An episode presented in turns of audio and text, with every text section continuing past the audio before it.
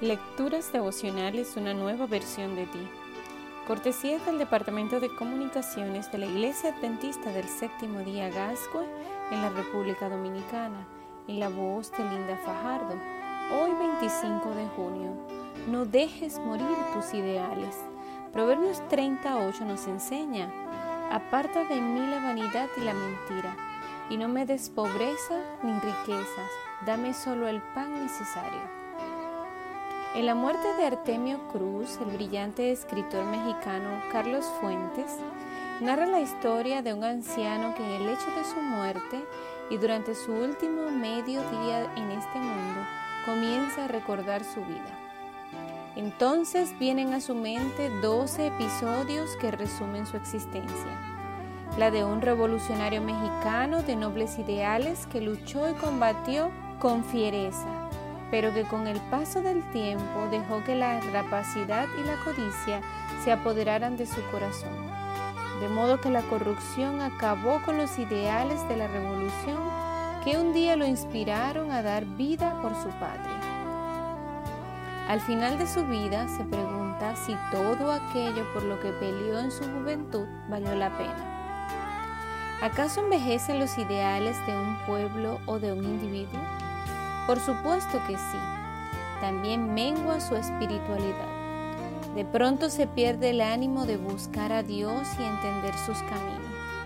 Se acaban las ganas de proclamar su palabra y obedecer su voluntad. Ahora se experimenta un cansancio, un hartazgo, un fastidio de buscar las cosas espirituales.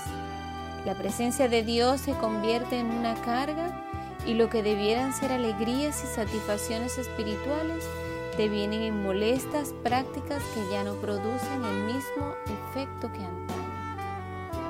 La renovación de los ideales, así como su viva comprensión, es fundamental para que el ánimo de una persona se mantenga firme, con actitudes lozanas hacia el futuro.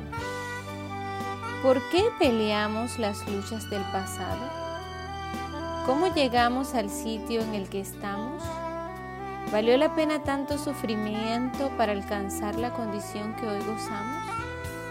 ¿En qué punto estamos desde aquella vez que iniciamos la carrera por la conquista de una vida mejor?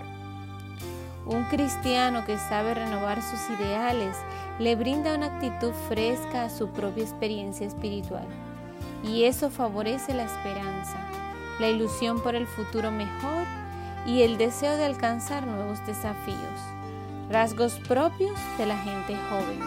En efecto, los jóvenes no saben que hay cosas que no se pueden lograr. Por eso son atrevidos y obstinados en conseguir lo que se proponen.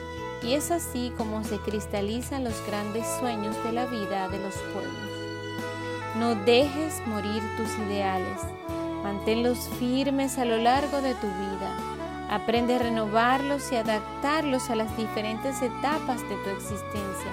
Al final, comprobarás que una vida recta merece la pena. Que Dios te bendiga y tengas un lindo